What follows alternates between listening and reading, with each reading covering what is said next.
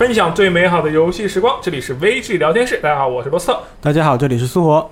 哎，今天我们要录一个特别有趣的东西，为什么呢？因为这也是我们整个电台宏大也不算宏大吧，正常尺寸改版的一部分。是一个 light 节目，对，是这样啊。我们之前不是有一个节目嘛，叫做《游戏日记》，对不对？是的呢。啊，那游戏日记一般我们挑着两三个游戏或者三四个游戏凑一起，找那么一堆人，大家一起说一下。一个月聊一期，简称又称游戏月季。对，游戏月季真的是游戏月季哈。后来呢，我们发现啊，这个形式可能不太行。就为什么呢？有两种考虑。第一种，就这游戏都集一起。然后听起来可能很混乱，比如说这一款游戏，就比如说上一期我们聊了《最终幻想七：间奏》，聊了《绯红节气》，聊了《战国无双》，对不对？是的。那有的朋友可能就想听其中的某一个，啊，他就有点困难。嗯。我们这连在一起啊，那听起来可能有点困难，这是第一点。第二点啊，我觉得我们一群人聊这个东西的时候，其实有点尴尬。就为什么这么说呢？比如说咱们上一期聊这个《飞鸿节气》的时候。我们四个人虽然不是只有你玩了，你玩了，我们都玩了手玩版，但是只有你跟秋雨玩的正式版，对不对？然后三星在旁边傻愣着坐着。就如果我们四个人都聊同一个游戏，同时如果我们都对这个游戏有很深的见解的话，其实就还好。但是我们录游戏日记的时候啊，其实经常会出现一个人在说，我在这儿，嗯嗯嗯，然后剩下的人在那里就莫名其妙的也不知道干嘛，就玩玩手机啊或者听一听，就其实挺浪费大家的时间的。所以呢，我想要进行一些新的尝试。那我们不限于就是啊，一次攒那么多游戏一起聊，我们就针对一个游戏，我们就来一个 let，我们就赶快的聊一聊我们对这个游戏的想法。同时呢，大家也不用担心说，哎，那你们这么做是不是以后那些比较重要的游戏，我们都知道的大作，你们就也这么轻松对待了？哎，不是的。对于那些我们真的都很有想法，或者是说我们觉得这个东西真的非常值得去探讨的东西。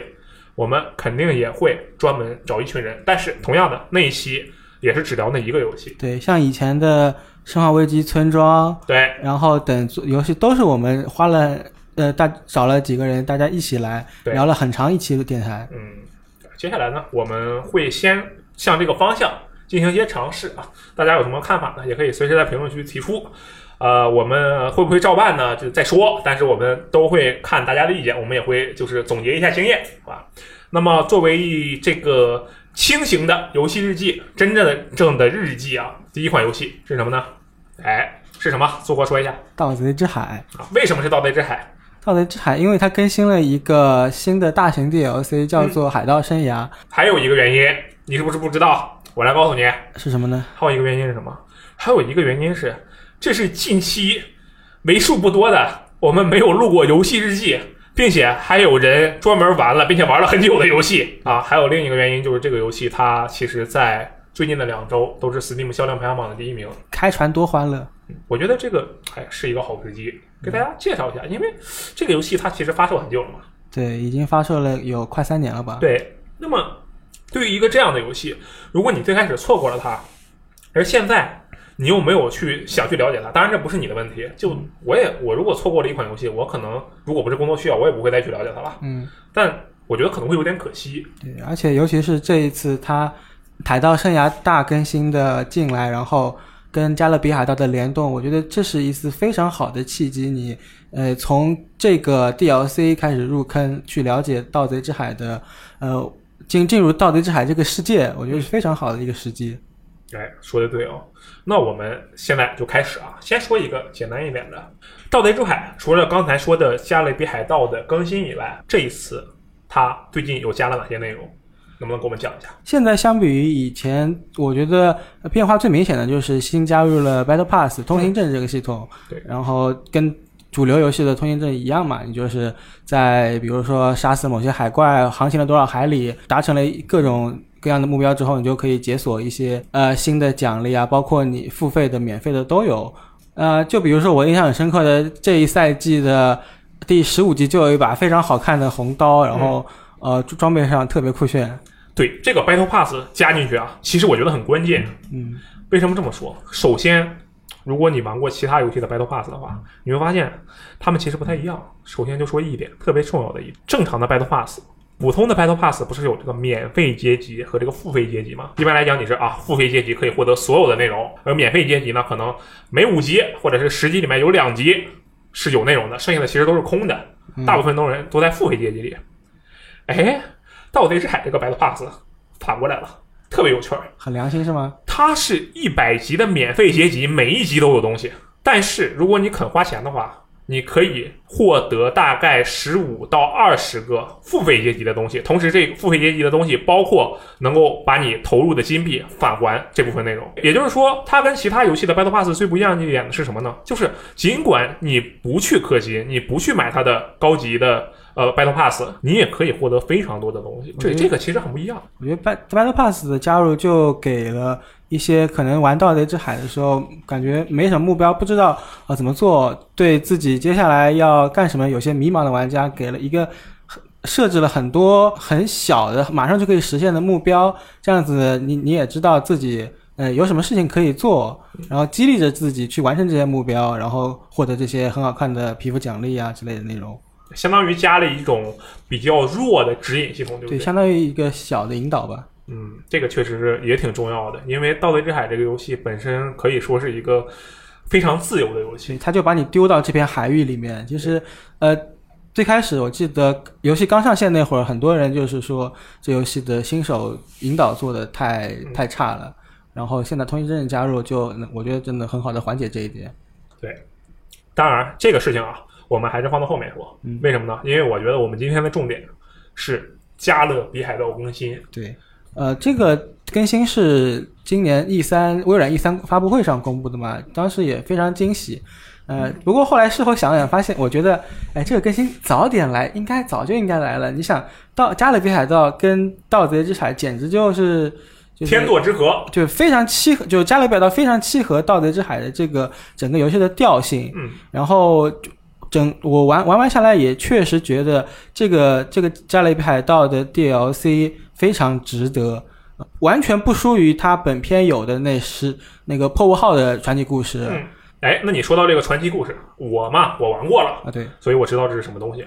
但是我觉得你需要向我们的听众啊、观众朋友们解释一下传奇故事是什么意思。传奇故事就相当于《道德之海》里的一些个主线故事吧。你你可以在某个岛上跟跟某个特定的 NPC 对话，然后获得类似一本类似藏宝图或者说藏宝书这样的性质，你就跟着书上的指引，然后。满大满地图的开着开着自己的船去进行解谜探索寻找宝箱的一个过过程，然后呃，如果你喜欢 PVE 内容，就不太喜欢跟别人打海战的话，你就走这些传奇任务就可以了。我觉得跟朋友一起玩会有有非常良好的游戏体验。嗯，对他这个传奇故事当时推出的时候，嗯，确实是震惊到我了。就他这个传奇故事是什么意思呢？大家可以想象一下啊，你是一名海盗，你。在一个酒馆的桌子上醒来了，你看到酒馆桌子旁边有个门，门前面有一个陌生人，你看到这个陌生人旁边有一本书，你歘掏出一把刀插在那本书上啊，这其实是一个游戏的投票过程，这个没有意义。然后这本书呢就到了你的手上，这是一个什么？这书里面其实是一个古老的日记，哎，他就给你写这个日记嘛，所以它就是一个第一人称的叙述，说。我们在哪里哪里遭受了攻击？我们决定向东北、东南方向逃窜。我们绕过了一些群岛，看到了远处的什么什么什么啊！最终，我们又向右逃窜。我们把东西扔在了，呃，赶紧放下，然后又往东逃窜。就这样的一个描述，它只会告诉你第一个位置在哪，剩下的东南南，我走了哪里，我经过了哪些什么形状的岛，我在什么岛上放下了什么东西，它都描述的非常模糊。对，但是你就可以根据这些线索。去推进这个游戏，这我觉得啊，我觉得这是他传奇故事特别吸引我的一点，就有一种非常强烈的探索感。那这一次他加勒比海盗》的传奇故事，大概有一个怎样的流程呢？加勒比海盗的故事，它总共内容是五章嘛，就是其其实就是讲，嗯，找到杰克船长，然后跟杰克船长一起打败飞翔的荷兰人号的这么一个故事。嗯，呃，我觉得对让我比较惊讶的是，它不仅仅是对加勒比海盗电影的致敬，其实它是把迪士尼的呃迪士尼乐园的场景直接搬了过来。我今天早上还看了一个呃迪迪士尼乐园叫加勒比海盗主题的那个场景跟游戏内的场景。的对比，很多地方是真的是一比一复刻的。嗯就是你你如果玩这个呃《加勒比海盗章海盗生涯章节》，你可以这么说，你就相当于去逛了一遍迪士尼主题公园。对，这个其实呃，开发者自己也非常自豪。我之前不是采访他们了吗？嗯，然后他们就说了，说我靠，这个东西啊，我们特意去的迪士尼，对着做的勘测。当时迪士尼这边特别配合，就哇啦哇一通说，而且因为疫情嘛，好像也没啥人，所以就趁机就搞了。他们就公款去旅游。啊、对，就是他们可开心了啊，这个确实是，比如说第一个场景，我就哦非常印象深刻。当你经历一番磨难，然后穿过一个非常悠长的山洞之后，突然眼前会出现一个类似海盗船坟场的地方，哦就整个豁然开朗，什么破败的船只零星的散落在各个地方，然后还有哦一个非常高耸的洁白灯塔。这个地方是可以你随便走的，到处走，而不是一个线性的走到这边，然后再给你开放到另外地方，你到处都可以探索。比如说你一开始走上去的时候，你会看到看到上面有一个吊着的骷髅头，就一个骷髅头，它都没有半截身子。就在笼子里关着，然后他朝朝你搭话，哎，怎么去解救这个骷髅头？当时我跟秋雨玩的时候，还发现解救这个骷髅头，你可以按部就班的按照他游戏里给你设定的路线，一步一步跳跳乐一样跳上去。然后你也可以通过，比如说通过岩石呀一些空档，你慢慢的雇佣过去，一点一点的蹭上去。嗯，这个头颅救下来之后，他他会呃非常滑稽的腔调跟你说话，说自己是一个呃是一个被船员背叛的船长，然后他这个这个头颅被关了起来。呃，然后你可以把这个头颅啊，不仅仅是安在它原本的身体上，你还可以找各种没有头颅的骷髅，你随便找一个地方安上去，然后都是能开启一个，可能就开启一个支线了。啊，对，这个第一关嘛，第一章，对我也玩了。我当时觉得哇，这个东西就很有趣，为什么呢？因为我可以拿那个头颅，他跟我说话，我觉得这件事儿特别有趣。他跟我说：“哎，你这个小混蛋，你这啊！”我就开始在这说各种骚话，然后说：“你不要把我扔掉啊！”我觉得这个东西很有趣。然后呢，我跟他聊天的时候，准确的说，他是单方面向我叙述嘛。嗯我发现其实除了他以外，这一关啊，他会进行环境叙事，这也是我现在比较喜欢《盗贼之海》的一点。就呃，我之前也说过，录电台的时候也说过嘛，嗯我个人是比较喜欢沉浸模拟游戏的。而沉浸模拟的游戏的一个优势就是环境叙事，对不对？就它不是让你看看播片，也不是说你的站桩对话。盗贼之海在这方面，或者说至少加勒比海盗这个更新在这方面还有一个优势。就为什么呢？因为它可以随时的用幻象来解释这件事，这个地方发生了什么。所以说，有的时候我走在山洞里，我看，哎，这好像有一个锚，但是它已经坏掉了。这时候哇，前面就出现了四个幻影在那推那个完好的锚，然后再比如说，你看到有一艘船，一艘小船在那里就残破不堪，幻象出现了。其实那是一个原本正常的船，只不过其中有一个人叛变了。对，就他这部分的环境叙事的内容，不强迫着我去看他的剧情，想看可以看到很多，不想看我低着头我就跑。我觉得这个哎特别厉害。而且后面无论是这个杰克船长啊，对还有飞翔的荷兰人，他不也出现了吗？对，哇，这些镜头我一看，我说我去，真帅！完全不知道是什么鬼，因为我其实只看过《加勒比海盗》的第一部。哎，但是我比较巧，我玩这个游戏的扩展包的时候啊，就玩这个《加勒比海盗》的扩展包的时候，我这个鸡翅一车，他是一个资深粉丝，我他啥都懂嗯，他就玩着玩着说，哎，你看那个，那电影里的啥啥啥，呃你看这个电影里的什么什么，就跟我一通的解释嗯，我就觉得哦，这个东西一定做得很好。虽虽然我也不知道这到底是什么鬼，但是他肯定做得很好，不然鸡翅不会那么激动。他在这方面内容其实做的确实挺好的，嗯而且其实我们还可以说更多关于《加勒比海盗》这个故事的内容啊。但我觉得我们就不要剧透了，因为这毕竟是一个刚出没多久的东西，对嗯不对？对，我们想说一说这一次更新带来的其他的东西。它这次还是新加了很多的内容对，啊，它进行了一个内容的填充。就我能举一个比较直接的例子，原本啊，这个盗贼之海，这个盗贼之海的舞台呢叫做诅咒之海。嗯，诅咒之海上，其实所有的怪物，所有的呃能够跟你在陆地上对战的敌人都是骷髅，只不过是穿着不同、装备不同的骷髅。嗯，啊，海怪我们不说啊，还有蛇呢，哦，也对啊。那就说骷髅吧，啊，嗯就是主要敌人嘛。对。但这一次它更新，它又加了三种敌人。嗯。对，就比如说啊，可以喷炮，可以喷毒气，还有冲锋怪。对，还有那个放电的，对，还有那种大型的敌人。我刚才说的三种敌人，不是说冲锋怪、放毒气，这算两种敌人，不，这算一种敌人。我说的是外形。啊，它每一个外形的敌人还分几种类型，它在这部分又添加了很多内容。也就是说，我觉得在这一次《加勒比海盗》更新之后，嗯，盗贼之海的内容它又丰富了，嗯，这个其实很厉害。你刚才是不是想说他这个解谜的东西也进行了一些有一些新的东西是吧？对，我觉得他这一次的呃传奇故事的演绎，其实比之前的传奇故事更好。为什么？啊、不仅仅是因为它节奏更紧凑了，但其实解谜呃的丰富度上，就比如说给玩家的选择上也多了很多。就第二关为例嘛，第二关你要跟着杰克船长，呃，跟着 David Jones 那个船，你要到一个一个城镇上去，然后其中有一个城镇印象很深刻，就是按照按理说的话，我们要先到最下面的水井去取钥匙，然后开门，开门，然后通过跳跳乐再去开上面的门，再逐渐的一步一步登顶到城墙顶端。然后我们是怎么样的呢？我跟秋雨就直接在港口的地方把大炮对准那个城墙的顶端，然后直接人体大炮冲上顶端，嗯然后一步到位，直接跳过了全部过程。而且这些是它是条件，游戏是允许我们这么做的，然后我们就直接触发了下一步的过过程，然后就直接跟 David Jones 的船队开始开始开始战斗了。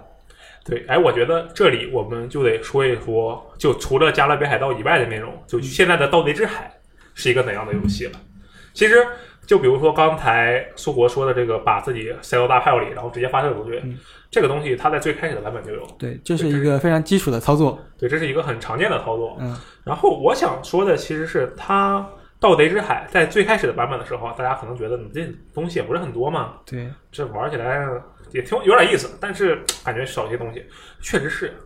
但现在这个《盗贼之海》，哇，真的又不一样了。我举一个可能不太恰当的例子，嗯这就像什么？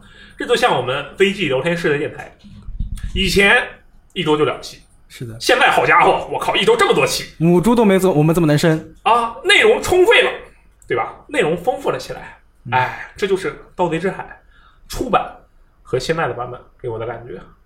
我就举一个例子啊，之前嘛，玩《盗贼之海》里有一个玩法，现在也有，你去找一个商人，嗯，然后他跟你说，哎，给你一个卷轴，你看那个卷轴上面写着去什么什么岛，挖一个宝箱。对，那么这个宝箱在哪里呢？你先，他会先告诉你第一排你要去什么什么岛，嗯，你到了那个位置，他出第二排说这个宝箱在一个什么什么东西旁边啊，然后第三句可能是在这个东西旁边啊演奏音乐，或者是在这个东西旁边向哪哪儿走几步，嗯来解谜一个非常探索的过程，这是它原有的一个状态。但实际上，这样的一个设计呢，在同一个岛上能够施展的不多。也就是说，假设你拿到了这个卷轴，你看到了第一排，你说哦，这个任务是在这里的，在最初的版本里，其实它一共也就那么几个地方。假如你很熟了的话，你在这个岛上，你到达了这个岛上，你是不用看提示，就你就你直奔那个地点去挖这几个地方，对，嗯。肯定有一个地方是，这是它原本的一个算是弊端吧。现在怎么样？现在，哎，你看这个岛的大小并没有改变，但是它加了很多很多的细节上的东西，比如说以前我不是说这个啊，你去呃太阳旁边，太阳石旁边是的，往东走一步，举个例子啊，嗯，现在你会发现这个岛上它其实不只有太阳石，它还有什么螃蟹石，有什么巨人的石头，有什么呃远处的树木，还有什么仰望着整片岛的萤火，哦，就是其实岛的外形没有变化，但是岛的那个密集度、内容的密集度上更加的。对，这一点很独特，而且它加的东西啊有点意思，它不像是之前你说是啊这个巨人石或者是螃蟹石，那你说哦石头上画螃蟹，这有有任何难点吗？嗯，对吧？你再就算你再加个美人鱼石，那也就石头上画个美人鱼，没有换汤不换药。但现在你说啊，可以仰望整个岛屿的萤火，那你就知道哦，我可能去最高点，我去找这个萤火。我印象特别深的一次是什么？还是石头上是什么什么石，就感觉也就那么回事儿吧。但他那个是什么石呢？他跟我说这是螃蟹决斗石，我当时就愣住了，我说螃蟹决斗石是什么东西呀？我们当时我鸡翅还有另一个人，我们三个人就在那儿找螃蟹决斗石，找了半个小时，说什么是螃蟹决斗石？这哪有螃蟹决斗石？找了半天，最后真的找到了螃蟹决斗石。那螃蟹决斗石是什么？也也是一个石头上画画，嗯，画两只螃蟹，上面有两道杠。我们最开始没能理解这两道杠是什么意思，那是他们的血条。螃哦，蟹决斗石，真的是两只螃蟹在决斗。这个东西啊，它加了很多这样的细节的填充，啊，让它的解谜的内容，或者说它任务的内容有了更加丰富的可能性。这样就首先就避免了之前你说啊这个岛那就这几个地方，我挨个挖一遍就完事儿了。这一次它其实丰富就丰富了很多。然后就是刚才说的这个传奇故事，对不对？嗯，最初这个版本啊，你别说新手引导了，那传奇故事就一点儿都没有。就玩家能做的事情其实是什么呢？找商人接小任务，要么你去哪个地方挖个箱子，要么你去哪个地方呃杀几个骷髅船长，要么你看天上有一片骷髅云，你冲过去跟骷髅打打海仗，就这么点内容。但现在他这个传奇故事的引入，整个游戏就相当于加了 raid 一样。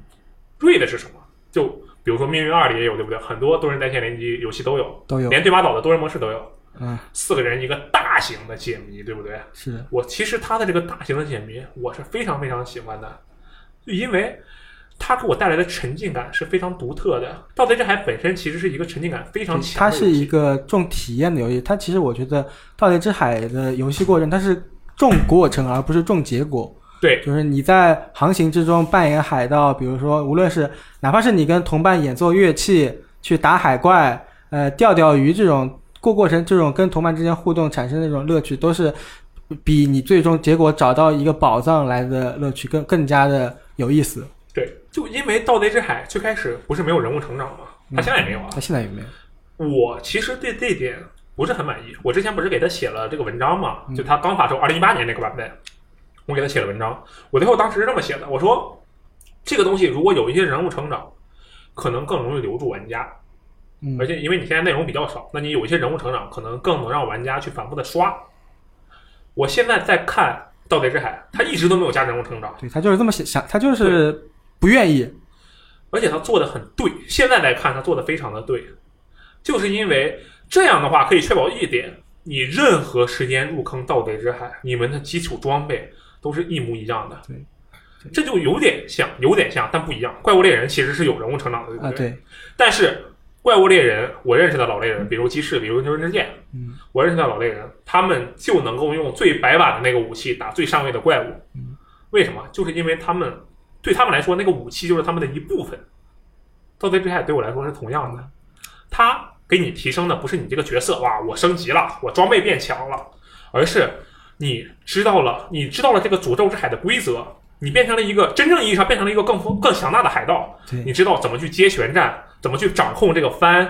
怎如何去调整风向？遇到敌人，你应该以什么样的速度去跟他进行对？去拿炮轰他，或者是啊，我对宝藏到底应该怎么找？你变成了一个经验更丰富的海盗，而不是说你变成了一个更强的海盗。这一点，我觉得是《盗贼之海》非常独特，也是现今大部分多人游戏都没有办法提供的一个内容。老海盗可能相比新海盗，除了这些经验上的丰富之外，最多就是。船更加花哨一点，对，然后武器看起来更酷炫一点，但是其实属性上呀没有任何的变化。所以说，对于《盗贼之海》这个游戏呢，我其实现阶段是非常推荐它的。就是这个选题虽然是听起来是苏活玩的这个新的内容，所以他来说一说啊。其实这个选题是我提出来的，就为什么？因为我觉得它现在是一个非常合适的入坑的时机。嗯，最开始它不是没有新手引导吗？现在它。有一个专门的新手引导，叫做第一次出海、第一次航行，这是一个完完全全的新手教程，并且它的规格并不小。为什么这么说呢？你上来是在一个岛上，然后他会教你非常基础的内容，比如说如何看指南针、如何拿刀、如何用枪、如何修东西、如何出海。对，但是除了这些内容以外，你在所处的环境是一座岛嘛？这个岛里其实藏了很多秘密。比如说，哎，以前的人留下的日记，李家的人留下的东西，李家的人留下的各种各样的宝藏，你可以不管它，你就只是学会了基础操作，你就出发了。你也可以自己在那个岛上探索。你一旦探索完这一座岛，你就会感受到，至少偷偷的那么一点点感受到盗贼之海它所能够带来的乐趣。对，而且这是你一个人的乐趣。想象一下，如果你有朋友的话，变成四个人。或者是不说四个人，两个人其实就够了。对，两个人就已经够了。对，两个人带来的一个探索的乐趣，一个身为海盗的乐趣，这是真正意义上的海盗。他不是那种，还是那句话，没有成长，对我来说本来是坏事，但他现在就是一件好事。它带来的是最纯粹的体验。然后刚才说了，我们算上十个传奇故事和这次的五个传奇故事，十五个传奇故事，其中包含一个教程。嗯，不包括还有那个他后面更新的火火之心，嗯，他这么多东西，他的你至少可以确保你的单人体验是没有问题的。就有些玩家可能就是我不想去打架，我不想去按他出他随机的任务，那你去挖宝藏、去杀敌人，他肯定是随机任务，它是系统生成的。那你不想玩随机任务，你就去玩传奇故事。一个传奇故事不仅有剧情，而且能够提供至少三个小时的游玩时间。我说的是至少啊，因为我自己在开荒破屋号的时候玩了整整一天，因为我当时第一次我说这是新东西啊，这怎么玩？完全不知道，真的就靠自己开荒，而且当时没有攻略，再加上哼，当时它的语言有些问题，现在它只有官方中文的，对不对？哎，不过我要补充一点，就是可能那个《盗贼之海》不是是这个《海盗生涯》这一章，它好像有点上的有点匆忙了，导致有些汉化的文本还没有完全。就是我有时候聊天的时候，突然聊着聊着中文，然后突然给我来来一句英文的对话，嗯，可能还需要后面更新一下。嗯，它后面应该会修复。就我刚才想说的呢，比如说，无论你是一个喜欢自由探索，因为我觉得大部分听众可能是更喜欢单人游戏的，对。那么《盗贼之海》其实能够提供很好的单人可能差那么一点，双人合作游戏体验吧。对我觉得这个是非常好的。尤其是我我我开始是被秋雨带着玩的嘛，他其实已经有一定的经验基础了。我觉得像相当于一个刚刚上船的新手海盗，然后我一我有一个老海盗嗯带我领着进门嗯啊，那种感觉就是一点一点从那个放帆学起，然后包括海盗上就海上看风向、打帆、掌舵这种各各各种各种基础的操作，就从一点一点成长的过程，我觉得非常享受。而且我觉得啊，我可能接近尾声了。嗯，我觉得我目前为止非常喜欢《盗贼之海》的一点，这也是很多多人游戏没有办法给我的一点。目前为止，我先说这一点都有谁给过我嗯？GTA 五、GTA Online、嗯，大表哥 Online 以及《到北之海那是什么样的体》，验？就只有这三个游戏给过我。是什么呢？就是一种禅意，哦，你进入一种心流。真的就是心流。我以前说过，我说我玩 GTA 和大表哥的时候玩 online 啊，嗯，我经常会做一件事情，就是我我有点心烦，我我想上去在洛圣都待一会儿，在西部待一会儿，我不做任何事情。我在洛圣都，我可能呃就是开着我那辆暴君 MK 二，我就往天上飞，然后嗯爬到 C 山上面看看风景，叹叹气。玩大表哥，我可能就骑着我的马，在这个丛林里慢慢走，然后看这个月光透过这个树林洒过来，嗯，我也不去跟玩家打架，我也远处有什么帮派抢劫，我也不参与，我就是在里面溜达，感受一个心情上的宁静吧。盗贼之海同样能给我这种感觉。我扬帆，就在大海上开船，我就逛，然后有的时候会经历暴风雨，有的时候会是晴天，对。有的时候海怪会突然过来要搞我，我就赶紧开跑。而且它那个水面效果做的真的非常棒。它的那个水面效果还真的是从头到现在从来没有改过，但一直都很棒。就这些瞬间，这些风景，这些，我就感觉站在船头，然后漫无目的的往前开，感觉就像是哦，风吹在我的脸上，虽然其实完全没有风吹在我的脸上，嗯这种能够让我放松，能让我沉静下来的感觉，就是很难得。而我觉得最后啊，最后我们应该说一说现在的《盗贼之海》，我们就列一下，大概列一下都有怎样的内容。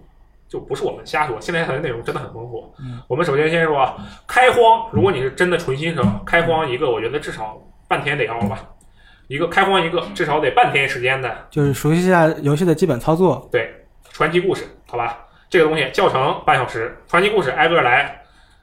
我觉得总共加起来这个四五十个小时没什么问题吧，就是而且是有我觉得单人剧情，的。对你每天晚上跟朋友打一个传奇故事，然后可能打个一周甚至两周，差不多能把这些传奇故事给做完。对这个东西，首先就很复杂。然后呢，这是有故事的内容，那么没有故事的内容其实更多，而且非常的多。我我我说的不是 PVP 内容啊，以下我们说的所有东西都可以，你可以去 PVP，比如说你抢东西或者你做任务的时候，你看见谁不爽你就去怼他，这都可以。但我们不说 PVP 内容，因为我觉得我们的听众嘛可能还是更喜欢那种 PVE 的内容。首先有四个联盟任务，对，然后做他们的任务，然后去升他们的声望。对这个任务都有什么呢？我刚才已经说了两种了，一种是这个跑到某个船上，然后这个地气上噗呲呲呲开始出现骷髅，然后你就把这些骷髅全弄死，然后出现一个大哥骷髅，你再把他弄死，把他头骨带回去，这是一种。第二种刚才说的找宝藏，你到了某个岛，这时候第二行出来了，你开始按照第二行去前进，第三行出来了，一般是四行或者三行。第三种，我觉得这个特别有趣儿，就抓鸡、抓牛、抓这个猪。对啊，它是有一个这样的设定，说，哎，我们这儿啊，给你个笼子，你啊帮我抓只猪回来，就特别简单。然后你就去抓那个猪嘛。我第一次做这个任务，我觉得这他妈啥，太简单了吧？我就抱着箱子我就去抓猪去了。我就本来是要做那个找宝藏的任务，那宝藏岛上刚好有只猪，嗯我就抓起来了，然后我就抱着笼子往回跑，呃，卖猪。然后回去之后发现，哎，猪呢？怎么变成一块猪肉了？我就愣住了，咋了？我说怎么发生了什么？嗯啊啊！猪饿死了。哦 这个路上你要给猪喂点东西吃。啊，这样子是吗？对对对，猪需要要喂它，不然它就饿死。然后后面我还做过这个抓一只蛇回去。对，我想抓蛇有什么难的？抱着笼子把蛇给抓了，然后抱着笼子往往回跑，然后那蛇看着我，我也看着它，然后那蛇突然往后仰了一下，朝你喷了一口气毒气。噗一口，把我吐中毒了。嗯，呃，说说起那个抓动物，我我我也想起个故事，就是呃，把动物杀了之后，它会给你肉嘛，嗯，然后你船汤里面其实是可以烹饪的。对。但但你船上你记得一定要关火，有我我好多次就是放在那边，然后煮着煮着，然后自己到岛了，然后开这个小船，呃，到岛上去探索，然后回来发现，哎，船没了，对，就是因为就是肉糊了，然后对，然后就着火了，然后整个船就慢慢的沉掉。对它这个各种有趣的东西加了很多。然后我们刚才说这四个嘛，还有一个其实是跑商，跑商这个就相对来讲还挺方便的，是一个赚钱的方式。嗯就如果你好这一口，比如说你是这个大航海时代的玩家，你可能会特别喜欢这一点。他，你到一个岛上，然后跟那个商人，商人说，呃我们现在其实比较需要那个岛上的香料，就随便举例子啊。嗯然后这时候你就可以哦，那你这个岛它有一些东西可以卖给另一个岛，而另一个岛有个东西可以卖给另一个岛，这一个跑商的过程。这是一些它的啊、相对来讲比较基础的任务，然后它还有更大型的任务，什么哇，这个太多了，我觉得不太好说。比如说海怪吧，嗯你就走着走着，你能碰到克拉肯，你能碰到巨牙鲨鱼啊。我目前为止其实就碰到这俩，但好像还有其他的东西。它海怪，你碰到它之后，哇，他们的进攻方式你要去砍，哎呦，这克拉肯把他们船舱给缠住了，就把那个嗯触手砍掉，然后那海怪撞他们，他要撞怎么办？拿炮轰他，让他撞不上来。呃，包括那个大型的事件，还有那种幽灵船队，就是你可能到一个，比如说天上飘着一个幽灵骷髅头，嗯然后你就朝那个地方开，呃，然后你就会发现，呃，那片海海域出现了十几艘幽灵船，这是个公共的，就类似 PVE 的内容，嗯然后你就可以把，你可以跟这片海里的玩家一起合作，把这群那个这群幽灵船给打趴下。我当时印象很深刻，有一次就是有一个大哥就一个人开着一艘船。然后跟我们联手，我们两两艘船就是在那边跟跟十几艘幽灵船那边周旋，绕来绕去，最后打得弹尽粮绝，终最后终于把那个幽灵过给过掉。哦，对，它这个设定方式也挺有意思的，我觉得。就刚才苏国说的这个幽灵船，它其实有几种 NPC 的敌人船只，你就随便打就行了。嗯然后有的是那种就随机刷在旁边的，嗯，你就看着他说，哎，这个船帆这么烂，那肯定是个 NPC，你就揍他就完事儿了，这是最简单的。然后还有吧，它是这么处理的，就你看天上那边有骷髅云，那嗯这边有有骷髅船，那边有一个戴帽子的骷髅云啊，那这是一个高级的骷髅骷髅敌人，嗯，就他有一些这种世界的事件，尽管那个那那次战斗里面，我跟那个那位大哥完全没有交流，嗯但是就感觉啊、呃有有一种已经我们是战友，已经多次多年的海盗战友这种感觉。你们就作为船员，却也死亡搁浅了。啊，连接了，你知道吧？他的这部分内容还有那个啊，骷髅要塞，啊跑到一个那个红色的骷髅下面，它下面有一个大的要塞，你可以往里打，还可以打那个要塞的老大。嗯，就它这方面内容也是非常非常多，而且我觉得我们肯定，我本来想说完，但我想想应该说不完了，东西太多了。嗯然后我就觉得有一点很重要，刚才素国说的 Battle Pass 带来的引导作用。嗯这个其实是非常重要的。我们刚才说的是啊，你单人玩的话，你可以去玩传奇故事，对不对？对。那么你传奇故事做完了，你觉得嗯，那这些自由任务我也不是很想做的样子，我无从下手啊。这时候你就打开 Battle Pass，它给你的那个活动的指引，它的嗯，指引都非常的简单吧，可以说，对，应该有比如说让你啊第一次下海，拜访几个岛屿，嗯，击杀几只骷？髅，对，都是这样的任务，或者完成几个哪种类型的任务。嗯你就去对着这个，你就去做一做，然后你就能发现很多不一样的东西。它这个游戏真的在这方面做了很大很大的努力。我们虽然刚才描述了它很多的东西啊，但实际上没有办法把它的精面描绘出来。为什么呢？因为我们刚才描述的都是一个一个描述的，对不对？嗯但实际上它是有交错的。对。就比如说你去找一个宝藏，对，然后你突然找着找着发现，哎，隔旁边还有另外另外一个宝箱，你把它拎起来，哎，又是一个新的任务。对，然后有时候你会看到漂流瓶，嗯把漂流瓶捡起来，哎，又是一个东西。或者你在那个宝藏上看到一个 NPC，嗯你发现这个 NPC 也有自己的事情，他真的做到了一个海面的或者说海盗的生活的模拟器。你在这片海域，你是一个海盗，你慢慢成长，而且你可以随便死，因为这是游戏。它现在带来的体验真的是，我觉得是很独特的。而且这个游戏嘛，它不仅在打折啊，当然可能这期电台放出来的时候打折已经结束了啊。呃呃，它还有一个跨平台连接、跨平台存档，对，PC、Xbox 都可以玩，Steam 也有，那个叉 PC、叉 GP 也有，PC、Xbox 以上店也有，你在哪个平台都可以玩。我是比较推荐大家去玩一下现在这个内容的。它出版的内容，我在评测里不是评测，就文章里我是描绘了一些它有趣的事情，但实际上内容并不是很多。就我觉得现在真的是一个非常好的时机去感受一名海盗的生活，而且这个游戏它确实能给你这样的体验。我觉得有好朋友的话，一定对带上朋友一起玩，就注意一点啊，你可能会晕。就首先你晕船的话，就真的很有可能会晕，因为这个游戏水面效果做的是真好，然后加上它不同的海面状况，嗯那个床的晃动幅度也是不一样的。而且如果你一不小心喝醉的话，那就是真的自己要晕了。对，所以加上它是个第一人称游戏，这一点确实要注意。如果你本身晕船或者你晕三 D，要慎重一点，这个确实是一个比较可惜的事情吧。嗯，其他的，我觉得《盗贼之海》或者说《诅咒之海》这片海域啊，不说以前吧，就现在是个时间可以入了。或者说，你如果是一个《加勒比海盗》电影的粉丝，之前没有玩过《盗贼之海》，真的可以从这一次《加勒比海盗》的联动更新里面来入坑这个这这个游戏，去感受一下。单纯如果你就单纯看一下这个这几五个传奇故事，体验下来的内容也是非常棒的。你就把它当做一个《加勒比海盗》电影游戏版，嗯，你上来你也能玩十个小时，至少十个小时。对，而且这是个原创故事，能感就是跟电影的剧情是不一样的。嗯，而且但人物还是那些人物。好，那我们第一期比较轻度的游戏日记啊，就聊到这里。不知道大家最近有没有去尝试一些其他的游戏呢？啊，或者你觉得，哎，假如你觉得，嗯，我可以因此尝试一下《盗贼之海》，就说明我们的这个电台是有效果的，对不对？也欢迎大家在这个评论里说一说感想啊，对我们改版的各种意见啊、建议啊，啊，希望大家都不离四掉，好吧？那么以上就是本期的微信聊天室，我是斯特。我是苏活，好，我们下期节目再见，拜拜。拜拜。